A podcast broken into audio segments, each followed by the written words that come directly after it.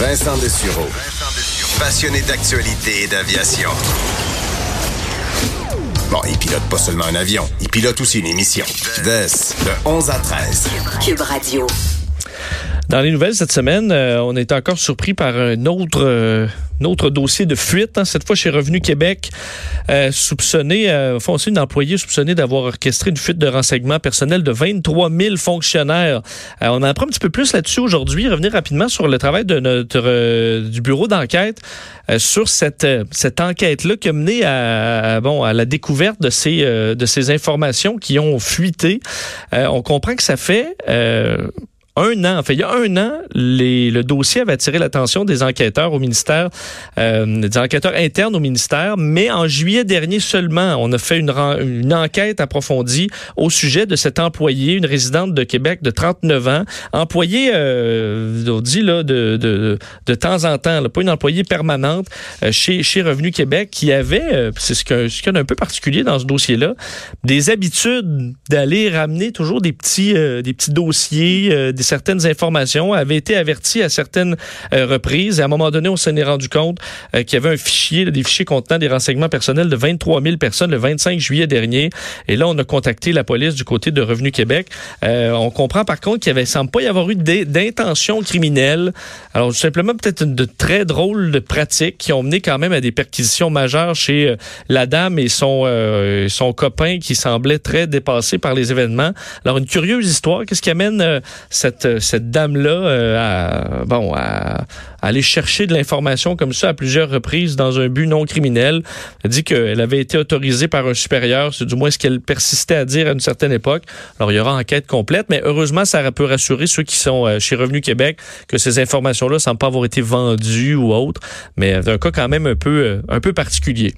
Euh, dans les dossiers intéressants de la semaine, peut-être vu cette cette nouvelle. On revient sur les maternelles à 4 ans, un dossier qui, parce que là, bon, la politique prend une, une pause en été, mais pas le dossier de la maternelle à 4 ans, puisqu'on apprenait cette semaine que le ministère de l'Éducation a sorti plus de 8600 dollars de sa poche pour faire intervenir en sa faveur des experts ontariens et de New York sur la question des maternelles à 4 ans en commission parlementaire le 4 juillet dernier. C'est ce que le journal de Montréal, le journal de Québec, euh, bon, euh, rapportait entre autres le 20 juin là, que le ministère avait assumé les frais de déplacement, de restauration et d'hébergement de deux New-Yorkais euh, pour venir parler, bon, on comprend en bien de, des maternelles à 4 ans. Ça a été, euh, ça a été dénoncé par, euh, par l'opposition. Est-ce qu'on peut se questionner sur la façon de faire euh, du gouvernement du, Québec qui pousse, qui va de l'avant, peut-être envers et contre tous sur la maternelle à 4 ans, quitte à faire venir des des, des, experts, mais juste ceux qui vont parler de, de notre côté. Du moins, on peut se, se questionner un peu sur cette euh, la façon dont on veut nous vendre ou nous forcer carrément au travers de la gorge la maternelle à 4 ans. Euh, pour en parler, euh, on, bon, on rejoint tout de suite notre, notre collègue Steve Fortin, blogueur au Journal de Montréal, Journal de Québec, qui a écrit un texte justement ce matin sur l'entêtement idéologique du gouvernement dans le dossier des maternelles à 4 ans. Bonjour Steve. Oui, salut, comment ça va? Ça va bien toi? Ben oui, ben oui. Bon, tu rapportes entre autres dans ton texte, euh, bon, Véronique Tremblay, euh, présidente du Parti libéral du, Québec, qui euh, s'est indignée euh, cette semaine de, de, de, la manière dont le ministre de l'Éducation, Jean-François Roberge, euh, s'est occupé de certains experts triés sur le volet aux frais des contribuables. tu trouvais légitime cette sortie-là? Oui, tout à fait. Puis euh, Véronique Tremblay, euh, maintenant présidente du Parti libéral du Québec, elle avait tout à fait raison de dire imaginez la réaction de, de la CAQ s'il avait fallu que ce soit un autre gouvernement qui procède de cette façon-là. Et euh, j'ai même un peu euh, un peu à la blague, donc j'ai dit on, on, connaît, on connaît le style bagarreur du, euh, du député Éric Kerr, maintenant ministre. Euh, on, on, sait très bien qu'Éric Kerr aurait probablement déchiré sa chemise, et puis elle avait très raison de le, de le rappeler, parce que la façon dont on a fonctionné pour euh, faire venir ces gens-là et, et, et, les faire témoigner en commission parlementaire. Je veux dire, là, on, on a l'exécutif, on a le législatif là-dedans. Tout ça, là, c'était très, très malvenu, c'était mal foutu. Et même euh, au cabinet de, de, du, du, ministre Roberge, on s'est empressé de dire, et on le note dans l'article euh, de, du Journal de Montréal, on, on l'a noté aussi dans la revue de presse, euh, on, on s'est empressé de dire, ben OK, on fera plus ça de cette façon-là à l'avenir. Ben, je pense qu'ils ont reconnu assez rapidement que ça n'avait pas d'allure, cette affaire-là. Mais en même temps, ça dit quelque chose. Ça dit que on, a peut-être de la difficulté à sortir euh, du, du, petit carcan là, de Égide Royer et de quelques autres au Québec, chercheurs universitaires qui sont très pro-maternelle 4 ans, mais si on, fait le tour des études qui ont été publiées et des universitaires, en, très grande majorité, quand on, fait cette analyse-là, on se rend compte que à tout prendre, si on avait à choisir l'environnement optimal pour le, groupe d'âge 4 ans, les études, la, plupart des universitaires pointent vers le, milieu en CPE et non pas la, maternelle 4 ans. Donc on se cache un peu trop dans, derrière Régis Royer et les, les experts qui vont dans notre sens, mais on n'écoute pas les autres. Ben il faudrait, il, faut, il, faudrait en tout cas euh, et, je l'espère qu'en commission parlementaire, on va aller, euh, on va fouiller euh, le, le, fin fond de cette question-là. Euh, j'ai évoqué dans d'autres textes, à d'autres moments, sur, sur, cette question-là, une question qui m'intéresse tout particulièrement, les études, par exemple, de la chercheure Christa Jappel, Nathalie Bigra.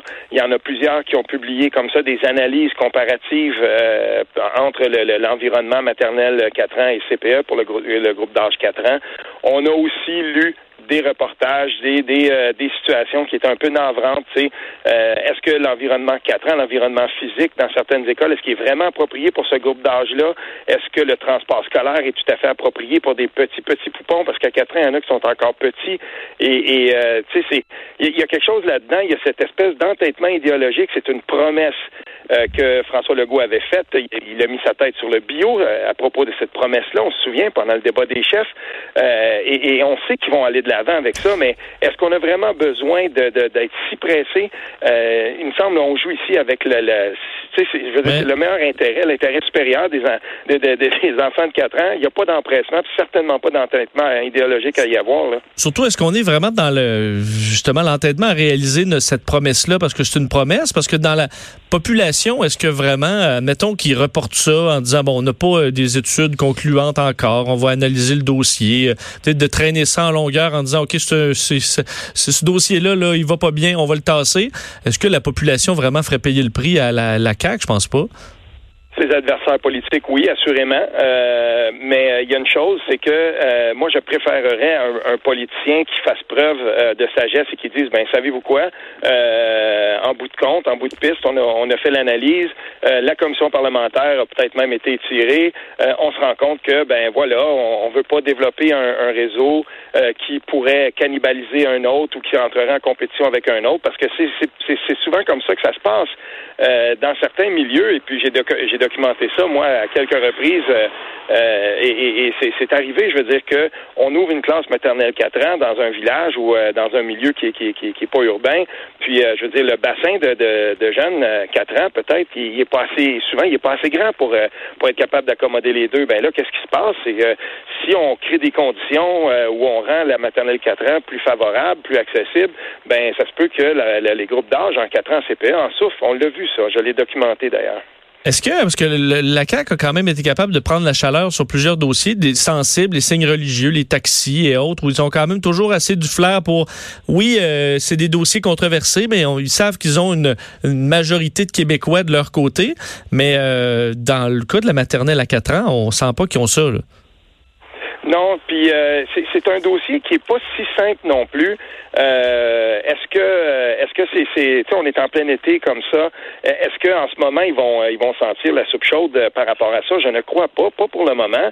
Mais c'est dans c'est dans le, la manière dont on va implanter ça. Puis si on se rend compte à un moment donné parce qu'on l'a vu là au cours des derniers jours quand le gouvernement a changé le règlement puis a dit bon ben là maintenant on manque de profs euh, tu sais il y a une improvisation là-dedans c'est quand même assez incroyable. On manque de pour les classes 4 ans donc ce qu'on va faire on va permettre aux éducatrices qui ont qui ont fait la formation collégiale, d'aller enseigner dans nos classes. On va, euh, on va changer un peu le, règlement, puis il euh, faudra qu'ils prennent des cours universitaires pour se rattraper, tout ça.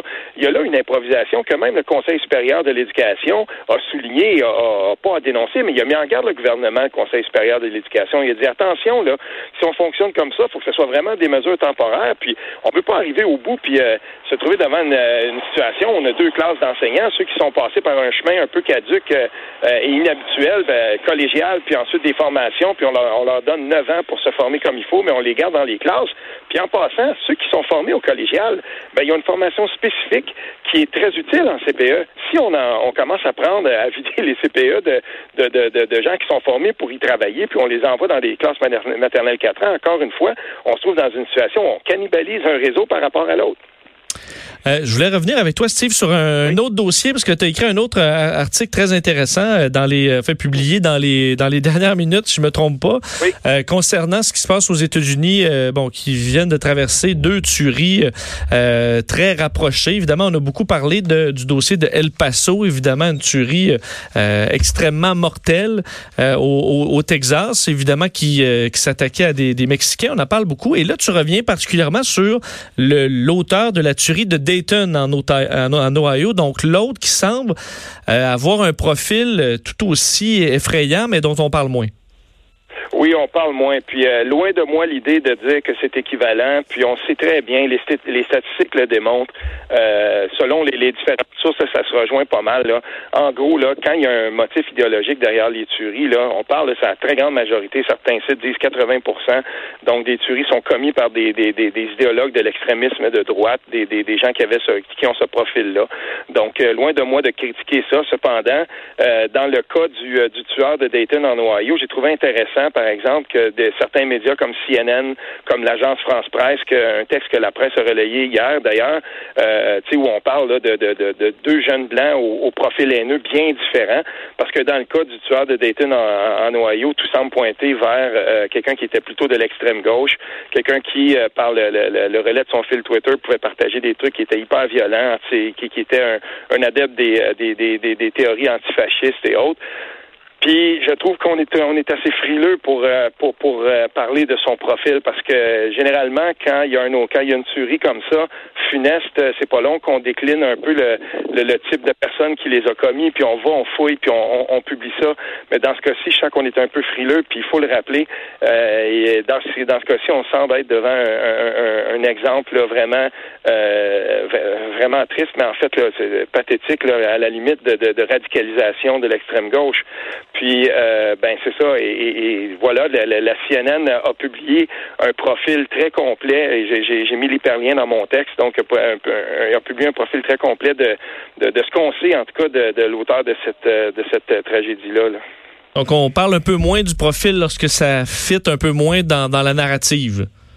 Ben en fait aussi c'est parce qu'il y en a beaucoup moins. Euh, des, des, des tueurs d'extrême gauche, il euh, y a, y a je veux dire, il y, en a pas des masses. En fait, c'est assez rare. Comme je dis, c'est la plupart du temps, euh, on, on, est plutôt dans l'autre spectre euh, et, ce spectre-là qu'il faut continuer de dénoncer en passant. Non, là, ce qui arrive, par exemple, c'est que on le voit bien aussi dans, dans, dans l'environnement, si on veut politique au Québec, l'extrémisme de droite, on est là, puis on le, on le dénonce, puis c'est correct qu'il faut continuer à le dénoncer. Puis effectivement, il y a des il y a des discours racistes qu'il faut faut pas laisser passer, il faut les dénoncer. Mais est-ce qu'il y a une radicalisation aussi à gauche? Ben ça existe, ça. Puis euh, peut-être que cette tuerie-là de Dayton en Ohio va, ouvrir les yeux un peu sur le fait que euh, dans l'environnement du, web, notamment dans l'environnement des débats houleux qui se tiennent sur les réseaux sociaux, ben on n'est pas à l'abri de, la radicalisation de l'extrême gauche non plus. Donc être vigilant dans les deux côtés, là. Ben c'est pas équivalent par contre, mais euh, oui, il y a, y a, vraiment, il y a vraiment des gens qui sont euh, qui, qui, sont qui, sont très radicaux. Moi, j'ai lu des trucs, j'ai lu des trucs hyper euh, hyper violents dans dans, dans les, la nébuleuse de l'extrême gauche au Québec. Puis, je veux dire, j'ai déjà été moi-même, tu sais, victime de, de, de, menaces de mort pour avoir pour avoir écrit des textes qui étaient critiques de cette idéologie-là. Quand j'ai écrit des textes qui étaient très critiques de l'idéologie de l'extrême droite, quand j'ai dénoncé Atalante ou, ou la meute et tout ça, ben effectivement aussi, euh, c'est arrivé de, l'autre côté. L'affaire qui arrive, c'est qu'il faut, il faut les dénoncer, il faut dénoncer la radicalisation. Puis dans ce cas-là, j'ai trouvé quand même intéressant que certains médias euh, en dehors du Québec, notamment comme je le disais, l'agence France Presse, mais aussi CNN, euh, pointent vers les, profils qui étaient radicalement différents dans ce cas-là. C'est très intéressant. J'invite les gens à te, lire, évidemment, sur le Journal de Québec, le Journal de Montréal. Steve Fortin, merci beaucoup. Merci beaucoup. Bonne Salut, journée à vous. bonne journée. Euh, Steve, blogueur au Journal de Montréal, Journal de Québec, parler de ce profil euh, moins connu du, euh, de, du soir de Dayton en Ohio. Les États-Unis m'a remarqué quand même par, euh, par le drame. D'ailleurs, j'ai pas eu le temps de revenir là-dessus hier, mais il y a eu un, à Times Square, j'ai montré les images hier matin à Salut Bonjour, mais c'est un incident euh, juste qui c'était un ce qu'on appelle un backfire sur une moto, un, un retour de flamme ou une pétarade. Euh, donc juste quelqu'un qui prend avec sa moto et euh, moment de panique généralisé. Times Square s'est vidé, les gens couraient dans tous les sens. Donc euh, tu sais quand tu as ce stress là. Euh, d'avoir de voir aux nouvelles. Évidemment en continu ce genre d'histoire là ça fait que les mouvements de panique sont très très rapides. Et c'est arrivé je voyais c'est juste que quelque chose quand même qui était drôle dans tout ce drame là évidemment c'est un c'était pas une fusillade c'était tout simplement une moto là. Donc c'est une fausse alerte. Mais c'est que sur une des une des images il y a un Pikachu là. Quelqu'un déguisé dans un gros gros costume de Pikachu mais qui essaie de courir lui comme il peut à travers tous les gens. Puis, tu sais, tu dis ok je- au moins au moins il y avait rien de grave. Puis ça ça fait sourire mais c'est vrai qu'en cas d'urgence Ben le oui. costume de Pikachu c'est pas top top là. Mais j'ai vu un, un titre passer, là, je sais pas si c'était une blague ou pas, mais c'était savoir distinguer le feu d'artifice d'un coup de feu.